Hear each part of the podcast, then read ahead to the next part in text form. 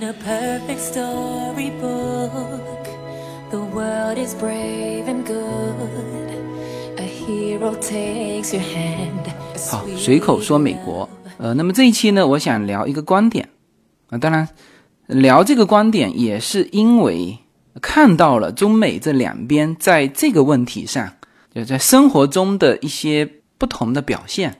那同样这个问题呢，其实现在在我们的生活当中，就如何处理这些事情啊，怎样处理是更好的，也影响着我们的生活。换句话就是说，这种现象我们生活中很常见。然后呢，大家的处理方式啊，是不是可以做一些改变？可能呢，比原来的感觉更好啊。所以呢，这一期呢，我就通过这个成语叫“忠言逆耳”，来谈一下我们现在生活当中常常会遇到的一些交流当中的一些现象。呃，那么这个“忠言逆耳”啊，这是很早的词了，最早叫做“良药苦口利于病，忠言逆耳利于行”嘛，是吧？忠言逆耳就出自这里。那么可能哈、这个词更早的时候啊，会用在这种朝堂之上啊，忠言嘛啊，有些忠臣进谏。那么这个时候呢，呃，作为决策者的皇帝啊，或者是决策人吧，他应该叫做听得不同的意见。那，才能够更好的去做这个决策啊，这个是就很早之前，可能更多的是用在这个方面。那么随着时代的发展，那么这个词呢，就更多的就不是说决策者接受不同意见了，就往往是出现在就个人和个人之间，就它不是公共话题，是个人与个人之间。比如说父母对孩子的规劝，比如说朋友之间的规劝啊，我们常常会听到这句话叫忠言逆耳。所以呢，这期我要好好说一下这四个字啊。当然补一句哈，纯粹个人观点。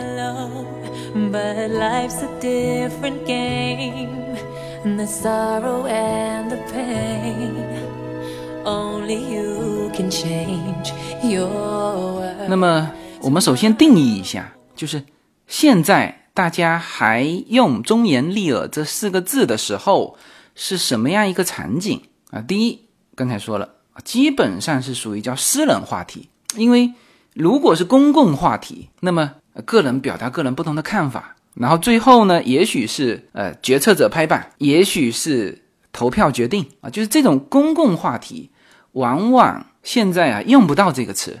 啊，所以我们首先界定啊，这个基本上是用于个人话题，而我们今天谈的啊，恰恰就是个人话题，就是在个人与个人之间出现的这种行为，来聊这个忠言逆耳啊，到底是不是最恰当的方式啊？这是第一个定义，就是就是个人问题。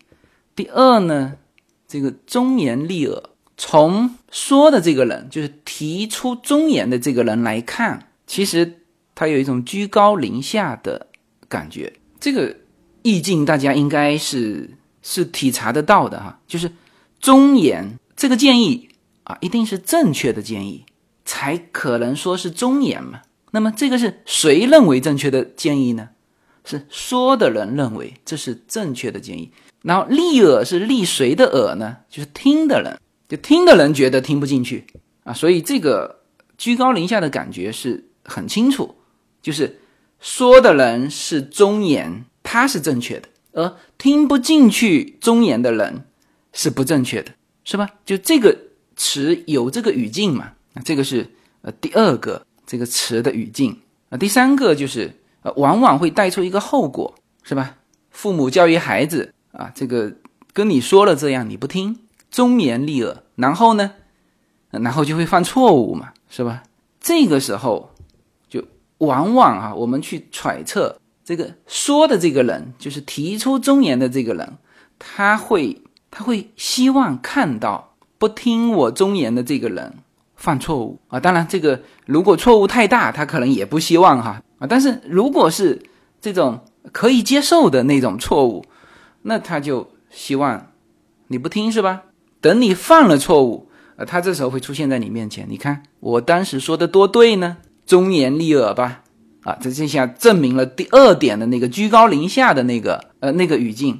呃，但是这里面就是就还有一种情况，什么呢？就是如果这个被劝告的这个人，他不是犯错啊，就他不接受这个忠言，没有犯错啊，而是正确了，怎么办？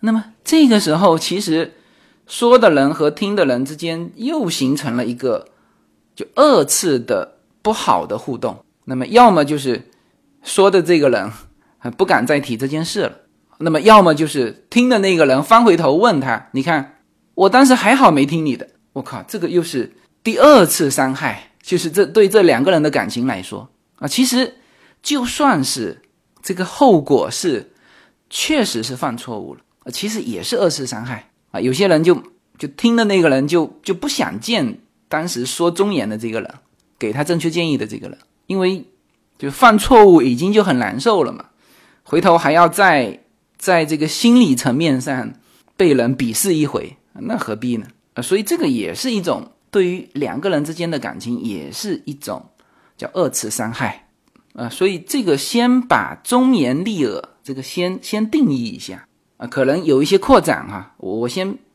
归回来，就是第一啊，这个是个人跟个人之间的。啊，忠言逆耳啊，一个说话，一个听，那往往是个人问题，啊，公不是公共问题啊，公共问题是该投票的投票去啊，该有法律的有法律，该有规则的有规则哈，这个不在这一期的讨论范围啊，所以这个是个人问题啊，这是第一。第二，说的人其实有一种居高临下的语境啊。第三就是延展出来的后果。就是无论这个人说的对还是说的不对啊，都有可能造成二次伤害。当然，我这里面说的是有可能啊，但也有可能就是他听的人听进去了，呃，就是很不好听，但是他也听进去了啊，或者说没听进去，但是呢犯错完翻回头啊，这个感激这个当时给他正确建议的人，呃，也有这种可能性。但是有没有更好的方式来说你的正确建议呢？啊，这个都是我接下去一步一步要给大家展开的一些内容。OK，那么从刚才哈，就是我说这个忠言逆耳的这个定义，基本上大家是也听得出来，呃，我是反对忠言逆耳的。自由军呢常常有一些谬论啊，啊，大家呢先听下去，就是。这种现象在我们的生活当中很常见，我不觉得是最好的表达方式。我之所以说是不好的表达方式，其实也源于刚才说到的那个居高临下的那种态度，就是实施这个行为的人，首先他把自己摆在了道德高度，就是我的一定是正确的。就这个时候的交流，呃，往往我说的更多的时候，哈。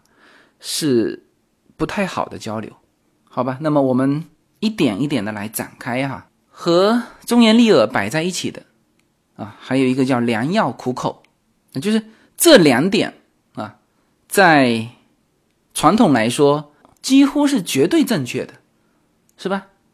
忠言逆耳，良药苦口，就是这个药好的药很苦，好的话难听啊，就是这个。可能在传统来说是是，呃，一定正确的啊。这样子，我先把良药苦口给批掉哈。呃，现在把这个良药苦口给批掉，应该这个大家是比较理解的了吧？就因为以前是中药嘛，或者说以前是配的这个药，它这个草本的药更多啊。其实以前中药里面有为了解决那个苦口的问题。就蛮多是往里面添加甘草的嘛，就甘草当然也有它的药性，但是也会解决一个口感的问题。但是到了现代科学，就现在的药啊，就刚开始是就吞服的药呢，有可能会在外面包一个糖浆啊，你至少不不会苦口吧？那么现在啊，孩子吃的药，就是至少我们现在在，我觉得中国应该也是一样，就是糖浆嘛，就以前感冒。啊，特别是给小孩的药，基本上是以甜的为主，啊。现在当然美国的药还配各种口味了，就是总之是让你小孩爱喝的啊。所以那个就良药一定是苦口的啊，这个应该大家理解哈，这个把它驳斥掉，呃，应该是没什么问题的吧？啊，当然你翻过来说说苦口的一定是良药，那这更不对，是吧？毒药也可能是苦口的啊。然后良药啊，现在几乎都可以做成不苦口。啊，所以我们先把这个良药苦口先给这个平行而立的两面牌，先把良药苦口推倒啊，然后我们翻回头来说这个叫忠言逆耳。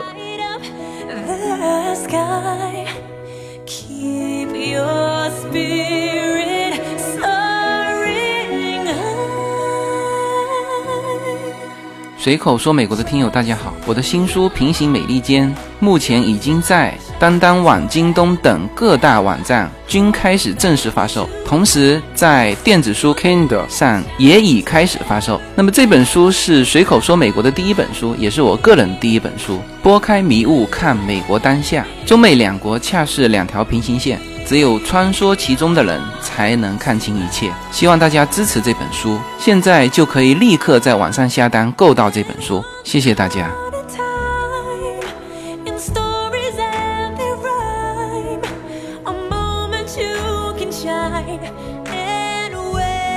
呃，就忠言逆耳这个一摆出来呢，就是能确定的是什么？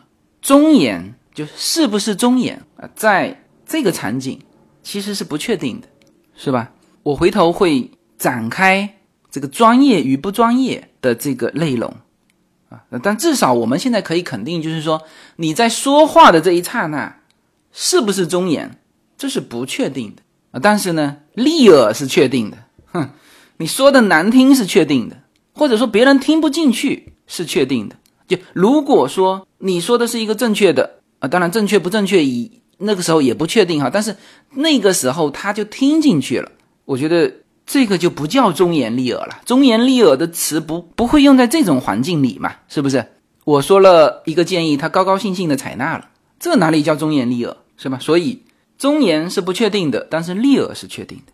好，我们先看一看哈，这种方式交流的双方啊，一种是父母对孩子啊，一种是朋友。或者是合作伙伴，或者是呃，就是这个成年人之间的交流。我们先说孩子吧，呃，这个现象也是现在比较常见的，就大人说话，小孩不听。呃，那么这里面就涉及到如何与孩子交流这个话题，但这个话题的内容很多哈，今天呢也没法展开。但是我们可以说的一点是，就你最后的目的是孩子能够听得进你的话。是吧？你才会跟他说嘛。就当然有一种是叫做强制服从啊，这个也是我们中国的教育从头到尾一直是这样，从小孩子就要乖。他怎么乖呢？就是强制服从，而不服从就是不乖，不服从就是不好。那么像这种的强制服从，呃，我也不想放在这里讨论了，因为你已经服从了嘛，是不是？那么我说的是一种交流。父母希望孩子能够接纳自己正确的意见，而且是心悦诚服，不是那种连骂带打、强制接受啊，就心悦诚服。那么，如果是这个，你抱着忠言逆耳的这种居高临下的态度啊，就首先忠言逆耳，就孩子已经不听了嘛，已经不听了。那么你现在的感觉是我是对的，你不听。有什么后果你自己承担，往往是这个样子啊。实际上造成的后果就是孩子根本不接受。那所以，如果你希望真的孩子是能够听得进去你的话，首先啊，你不要抱这个忠言逆耳的这个这种居高临下的态度。那应该是什么态度呢？应该是忠言也要好好说的态度。呃，我始终觉得，就倾听者啊，就是听的这个人。他真正的能够听得进去说话的这个人的这个建议观点，然后呢，啊，真正能够转化到他的行为当中去啊，这个是就是给出建议的这个人的初衷嘛。就我们任何的这种交流，包括父母跟孩子之间，不是为了显示谁更权威。呃，这个这个话在朋友当中也是一样的。父母不要在这种感觉上去显示权威，因为我吃的饭比你多，我走过的路比你走过的桥还多，所以你听我的就对了，就按我说的做。这个我且不说，就到底你父母说的是对的还是错的，但是呢，这种就叫做死记硬背的，或者说生搬硬套的行为，他如果没有贯彻到他的思想当中去，其实也不是最好的一种接受。好，那么这个是父母跟孩子的交流，那么朋友之间其实也是非常多、大量的存在这种现象，因为呃，在中国来说。就个人和个人的关系是比较密切的，呃，美国呢，它本身个人与个人之间，它的私人空间就很清楚，呃，有些话你也不会来问我，因为这是你个人的事情。然后你问我的时候，他可能也不会把它当成一个，就是把自己带入进去啊，去很努力的去给你，或者是去给你什么建议。就美国不会这样。因为这里面还涉及到一个专业度的问题，那么我们先说我们常常遇到的朋友之间关于这种忠言逆耳的啊一些一些现象吧。呃，我给朋友之间的这种忠言逆耳，我为什么不是很支持？我给他的一个一个定义就是，这个时候呢，往往朋友啊是从自己的角度啊去。会去做一些非专业的判断。我再说一遍哈，就是往往是从自己的角度去做非专业的判断啊。第一啊，就是角度不同。呃，虽然说你们是很亲密的朋友，但是你毕竟不是他，或者说你在判断这件事情的时候，你并不知道你的朋友他还有什么问题，你不知道，或者他没有说出来，就反正你不是他，因此呢。你判断这个事情的这个这个因素是不全面的。朋友之间有的家庭经济情况不一样，然后呢，人和人是不同的嘛。有些人啊，对于情感更大条一点啊，有些人对于情感是呃又看得很重，或者说有一些你的朋友，他有一些很难言的东西，他没有说出来，然后你又把他忽略掉了啊。这个时候你替他出的这个建议，记住哈。只能是建议，你不能以一种叫忠言逆耳的态度，因为最后的这个这个决策只能当事人去做，这是他的事情。你本身觉得那个很正确、很正确的这个忠言，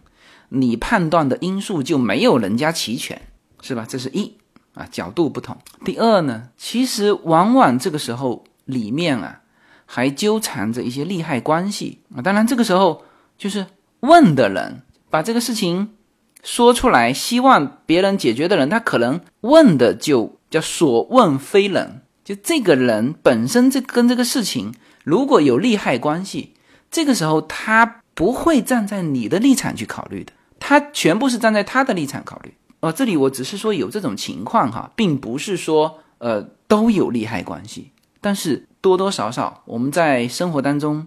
就是给你意见的这个人，他本身就带着他的角度啊，甚至他的利益啊，所以这个时候，往往所谓的忠言，就本身也就不是准确的。那有可能对方是一种引导啊，比如说你要做一家餐厅，是吧？就这个时候，很多往往会去请教呃做过餐厅的人，那么这里面可能就存在利害关系。人家一问哦，你准备在可能是离我比较远的地方。开一家餐厅，你到我这边来问一些这个这个经验，那有些人就会就就觉得你不开要比你开起来生意很好来得好吧，是吧？因为就算离得再远，餐厅跟餐厅之间还是有一些竞争关系。呃，那这个大家不要以为说没人这么傻吧，我还去问我的竞争对手，大量的人就会犯这种错误，因为他。想一下，我没有经验嘛，我要去问一个有经验的人，是吧？这个会存在这个利害关系。还有一点就是，每个人处在不同的阶段，是吧？你想创业，你这个时候是年纪也轻，是吧？然后创业的辛苦对于你来说是一种乐趣，那至少前面几年是乐趣吧，就觉得这个很好玩这个事情。那这个时候你去问一个已经事业有成的人，往往会去向他去讨教这个经验。呃，有的时候你问的这个人直接告诉你不要做，又累又没钱赚，是吧？那也许他已经做了几十年，想退休了，就那种心态，或者说他遭遇到了一个什么事情，所以这个时候往往是就教训说的比经验多啊，所以这个是存在利害关系。啊，以及角度不同，那么就还有一点，就刚才说到的，就中国跟美国不太一样的，就是美国更多的会去专业的这个人士那边去咨询，那这个是要付咨询费的。医生是吧？你得你自己的健康最专业的就是去问医生，而不是什么家人给你的建议啊。这个我回头会展开，为什么美国不存在这种忠言逆耳，专业的人给出的专业意见。就不叫忠言逆耳了，就他们往往会按照他们的说法，就他也不 care 你逆耳不逆耳，我只是给出专业的意见，你听和不听，这不会影响他的情绪。本身忠言逆耳这四个字就是带着情绪的嘛。那我说的你不听，忠言逆耳。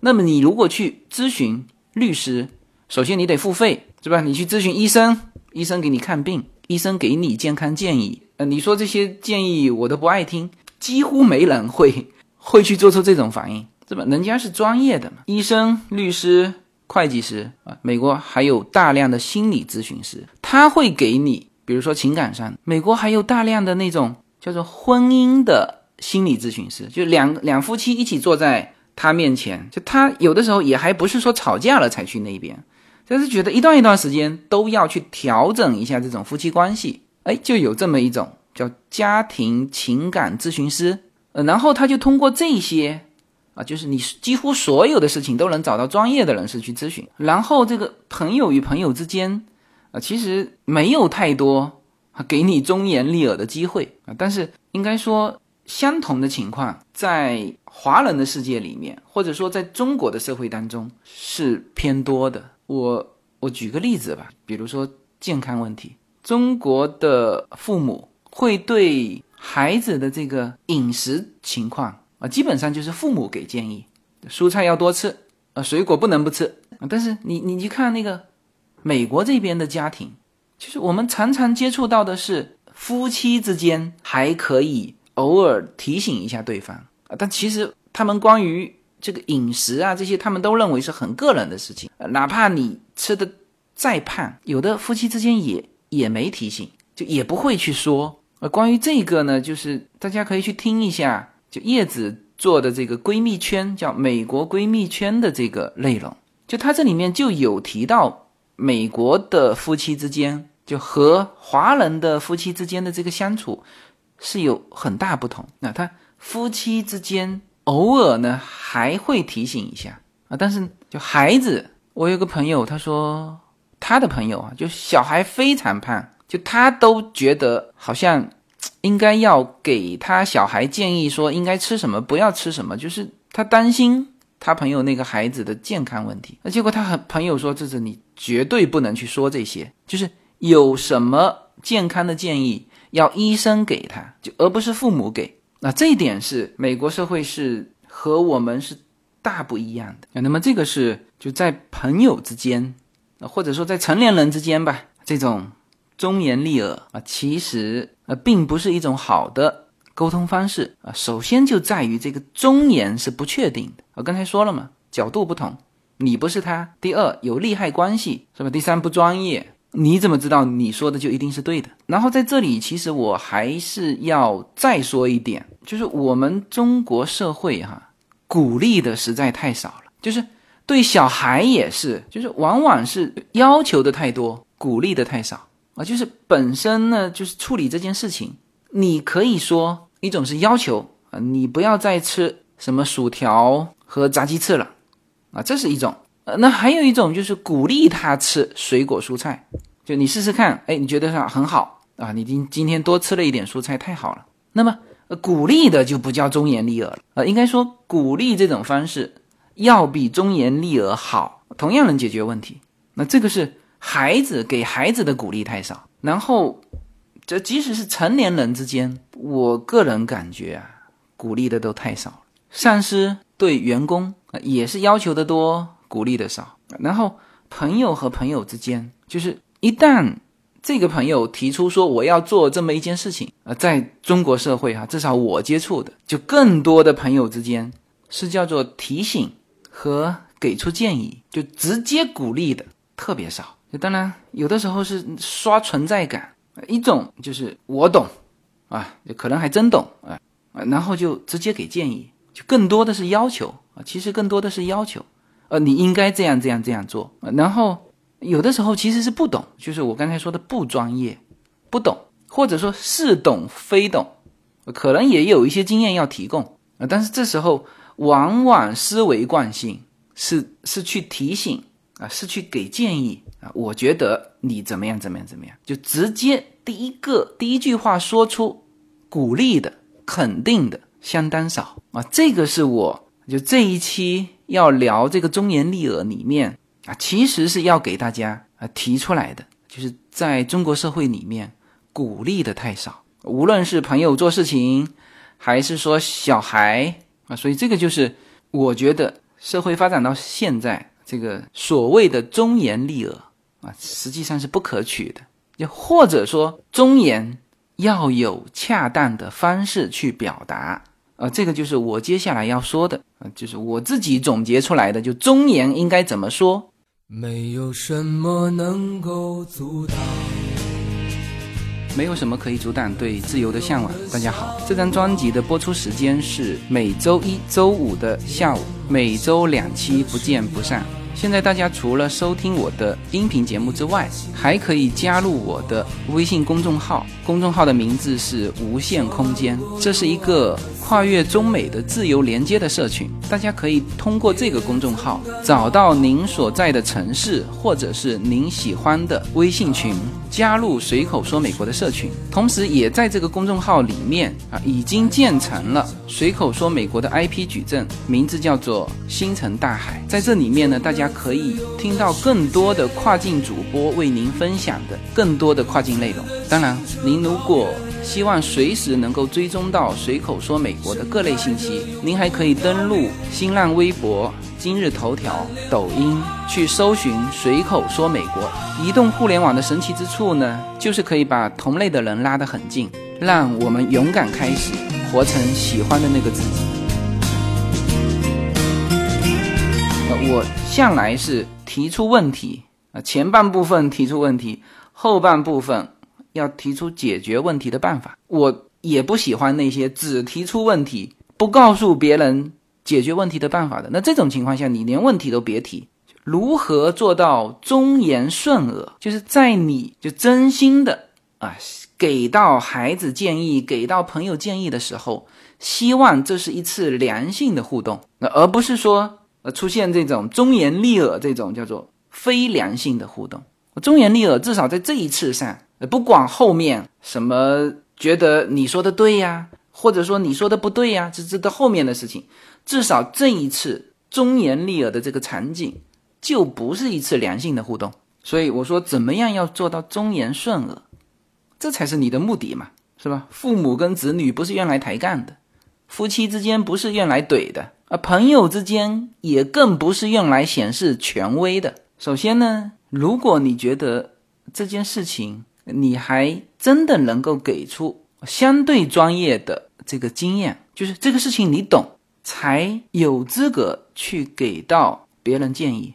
那种似是而非、自己没有这个经验的、不专业的，或者说不大专业的，那这种情况，我个人感觉啊，呃，你就说我给不出建议，就是。对这方面我不太了解，是吧？这个是可能这个忠言顺耳的前提哈，就是你至少要对这个忠言正确的建议自己要有把握啊，再以合适的方式说出来，是吧？所以就如何做到忠言顺耳，首先第一个就是先要负责任的把这个是否是正确的建议先考虑清楚，而不要这个想当然开口就来，是吧？这是一。第二。如果的确你觉得你的朋友或者你的孩子他正在做的这个决定有一些东西他没有考虑到，这个时候呢，你可以说一些具体的事情，就你知道的事情，他没有考虑到，你把这个说出来就可以了。就我举一个例子啊，嗯，其实国内蛮多的朋友啊，或者是听友，有的时候过来跟我喝咖啡，会跟我探讨一些做某一个行业，比如说教育行业，因为这个是就有一阵子，大概去年的某一阵子吧，就集中有两三个人来问我，说，哎。这个在美国办幼儿园不错，呃，因为他是到洛杉矶来找我的嘛，那基本上说的都是说，哎，这个洛杉矶有一个什么幼儿园的项目，或者是幼儿园拿出来卖，那那他就咨询我这个事情啊能不能做，呃，那么我就把我所知道的啊一些情况，我在猜测他是不知道啊，所以我就把这个情况是告诉他，什么呢？就是洛杉矶从应该从前年开始。他的这个公立教育下沉啊，什么意思哈？就正常公立教育，比如说是，就中国是小学一年级开始嘛，九年义务教育是一年级开始。那么美国呢，大部分的州城市实际上已经下沉一层了啊，就是 kindergarten，就是小学一年级之前的，就美国这边叫 kindergarten，中国呢应该是提前班吧，或者是幼儿园大班，就这一块。已经被覆盖到公立教育里面了。那在此之前的，那当然是私立教育，就是他们说的开幼儿园，开的就是这种幼儿园。他们从三岁开始，就三岁可以进幼儿园，三岁、四岁、五岁啊。当然，这个是就有的时候会跨年级哈，就是他是满五岁，周岁满五岁，你差一天都不可以进这个 kindergarten。那么这个是。就已经包在公立教育里面了。那么也就是说，现在的就我都按洛杉矶说吧，就是两岁到三岁，三岁到四岁，四岁到五岁，就是有这么三个年段是在这个幼儿园啊。这个是私立的，说的都是这种私立的幼儿园啊。这这是一个公司啊，这是一个这是一个项目。那么就这几年，就整个加州的，包含洛杉矶哈，公立教育就但凡有能力的城市都在往下沉，什么意思呢？原来只覆盖到 kindergarten 是吧？就覆盖到五周岁以上，现在呢，它会再往下沉一级，就是他们叫 TK，就是四岁到五岁的这个孩子。你像我们令现在就读的这个。公立学校就 Walnut 的这边的公立学校，今年就多了这个 TK，就是令现在今年是进去读 Kindergarten 嘛，他已经不是最低的这个年级的这个小朋友了，就下面多了一个 TK，这是今年办出来的。而这种趋势，Walnut 肯定不是第一个城市这样办的哈，在类似像 Arcadia 呀这种更富的城市早就。办了，这就是这几年的趋势，就是它的整个往下沉。那么这个往下沉会带来一个什么情况呢？就是你原来私立幼儿园的市场直接被干掉了三分之一。你想想看是不是吧？两岁到三岁，三岁到四岁，四岁到五岁。好，他现在把四岁到五岁越来越多的城市包在了公立教育里面，所以才这么多的幼儿园在转让啊，明白吗？所以我把这个情况一说。这个这个找我问的人一下子自己就明白了，而至于他还做不做这个这个项目，这个我我不去给他观点啊，但是呃，几乎所有过来问的人都听懂了。呃，其实为什么说那那一段时间那么密集的，很多朋友有收到这种幼儿园的项目，他就是要脱手嘛，他率先一步得到了这个消息，经营幼儿园的人啊，他知道明年。周边的原来，比如说周边五个城市的孩子，有三个连段的都在我这里。好，现在这一个城市开始出现覆盖到 TK，那他很明显的感觉到他这个市场小了嘛？这还没有说全部 TK 覆盖哦。那么他率先察觉到这个，然后他就把这个幼儿园交到中介那边去，去把它脱手掉嘛，是吧？找的就是你这种接盘侠。所以，我举这个例子哈，就是说这样给到朋友建议，我觉得是比较合适的。就决策还是他决策，如果他所知道的这个因素里面有你认为他还不知道的，你就把这个说出来就行了。啊，那再比如说，可能问到我也蛮多的，就是买房出租的事情。啊，那正常我也不会去具体到哪一个啊？这个这个一定要找专业的 agent 去做这个事情哈啊！但是有一些数据啊，有一些大环境的数据啊是可以交流的啊，比如说投资啊，投资收益率大概多少？有些什么房产税你是不是没有扣掉？你卖的时候 agent 的费用你考虑到了没有？啊，有些很高兴说，哎，这样卖掉赚百分之五，但是在美国有多一个 agent 的费用啊。正常 agent 的费用是百分之六，当然华人这个系统里面会少一点，百分之四，是吧？就这些东西你考虑到没有？啊，可能把这个数据一列啊，就是更能够给他的决策去提供帮助，这样给建议是比较合适的。呃，当然，对于这个肯定和鼓励他人啊，就这个感受呢，也是我近几年才慢慢的。这这种体会才很强烈哈，也就是说，之前呢，我也有那种思维惯性。就我现在回想起来啊，当时在中国的时候，有一阵子，因为我本身做投资嘛，呃，然后投那些实体啊，所以当时有一些朋友创业的，就常常是会问到我。那么当时，我现在印象当中哈，也是因为这种呃，在这些问题上，其实是。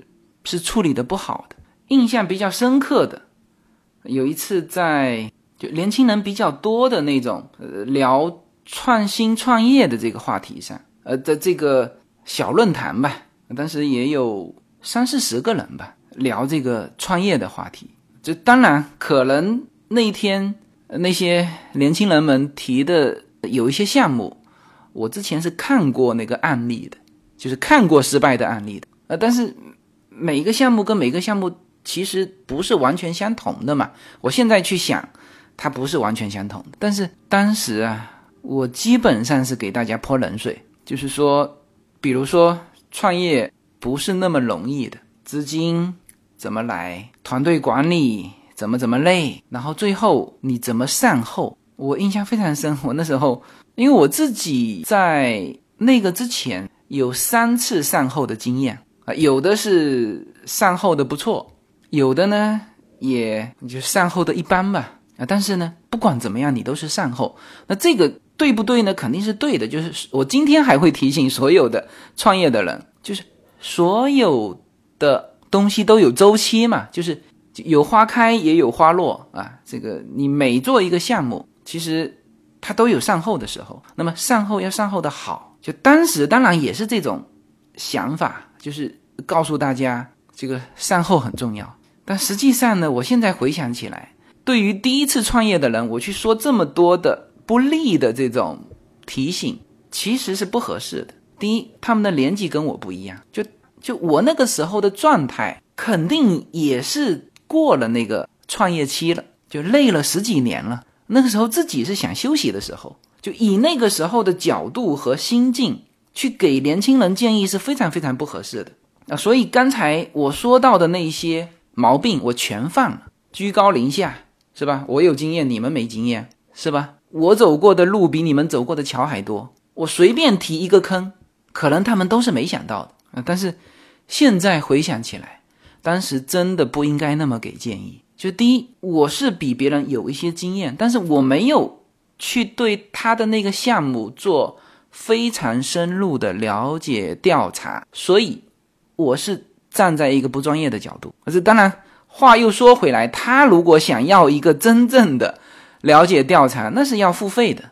所以这一点我是很认同美国这边的做法。你要一个专业的、真正有价值的建议，你是要付费的。你要找专业的人士，就不是到处这样问的。那么，总之，我现在想起来，我当时。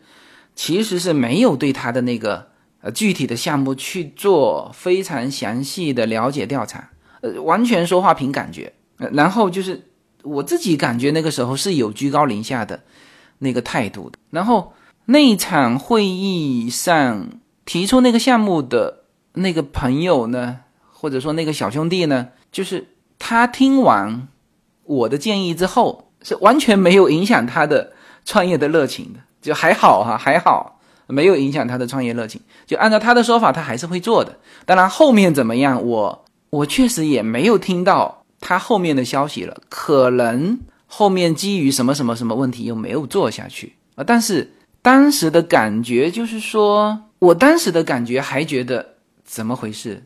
忠言逆耳，跟你说了这么多，你还是没听进去。因为关系不是很很亲密，就是当时一些场合见面的朋友嘛，后来也就没再联系了。那我现在去回想说，这个当时我给出的这个建议，我们今后再见面。其实是蛮尴尬的，是吧？他没做起来，我我当然我不会去说，你看我当时说不好做吧，我是不会这样的。但是总觉得，其实第二次见面还是会很尴尬，不是一个良性的互动。就是第一次的互动，我因为泼冷水了，因为没有给出鼓励的建议，然后就会导致第二次的再见面的这个互动啊，其实是蛮蛮纠结的。呃，然后。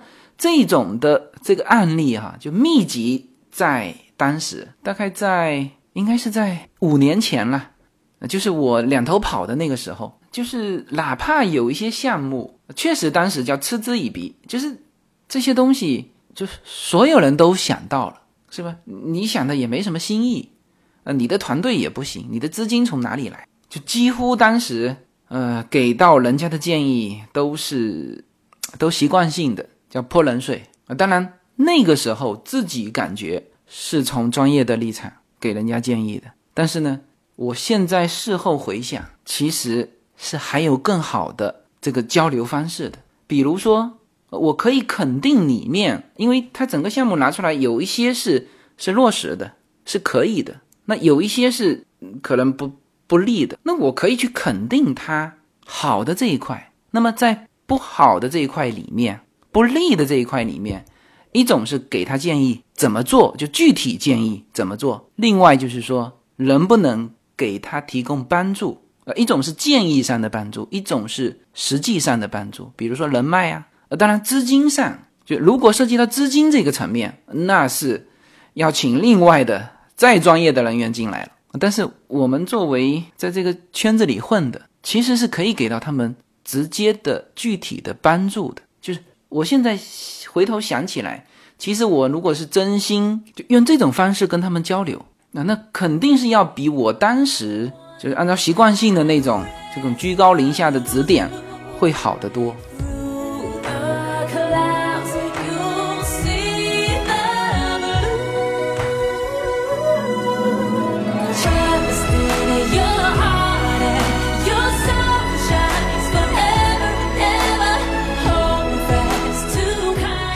这个观点，就用“忠言逆耳”这个成语吧，去引出这个观点。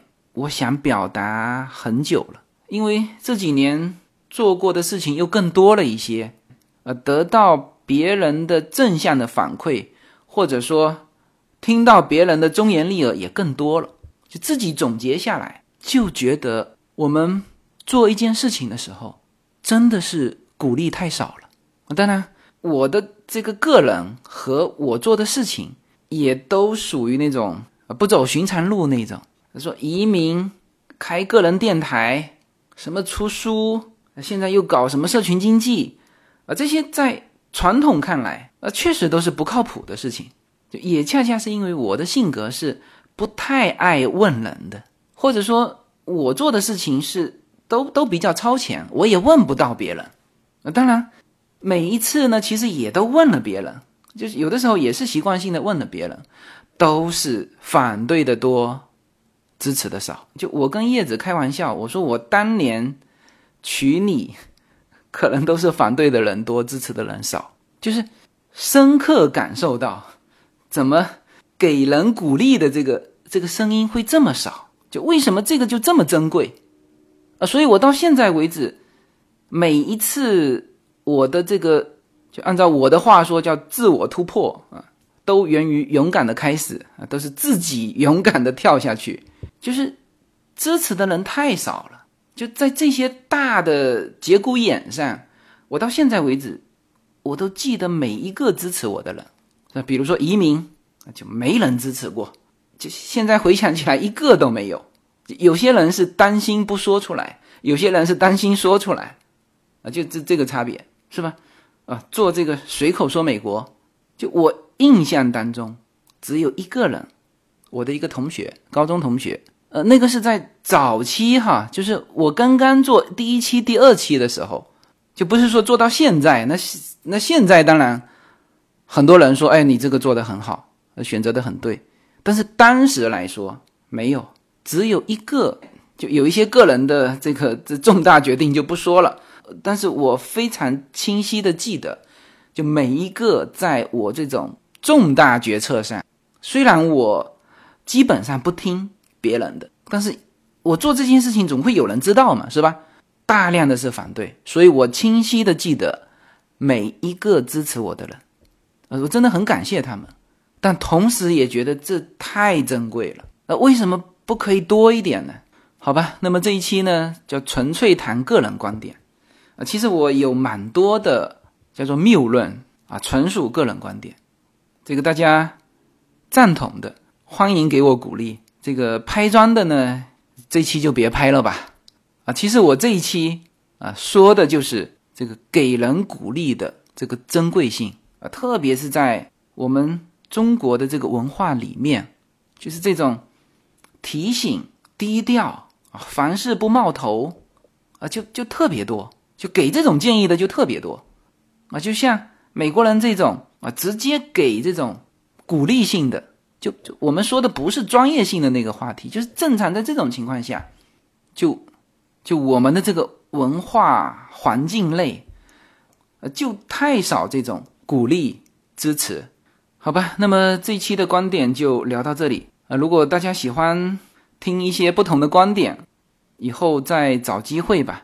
把我的一些谬论啊，这个一点一点的，就是给大家解释清楚啊。有一些一听是是不对的啊，但是就有这么一整期的时间给大家展开，给大家解释清楚，可能也会改变一些大家对一些行为的一些认识。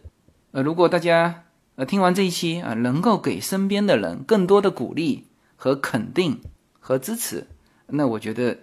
就做这个节目的意义就就起到作用了，好吧？那么最后呃提醒大家一下哈，就是我的随口说美国还是一周两期，呃，那周五的这一期都是放在喜马拉雅啊以及我各大平台上，而周一的这一期还是有的，但是我只放在我的公众号和小程序里啊，公众号是无限空间，小程序也是无限空间，大家无论是搜公众号。还是搜小程序，都可以找到那个完整版的《随口说美国》。在那个里面有周一和周五的所有的节目。那么我放在周一的节目内容呢，就更多的是聊一些美国的新闻，就可能呢这个尺度就会更大一点。就那个尺度放在喜马拉雅，我不敢保证会不会被下架啊。就这这种的。内容啊，基本上都是放在我的小程序和公众号里面，好吧？那么这一期就到这里，好，谢谢大家。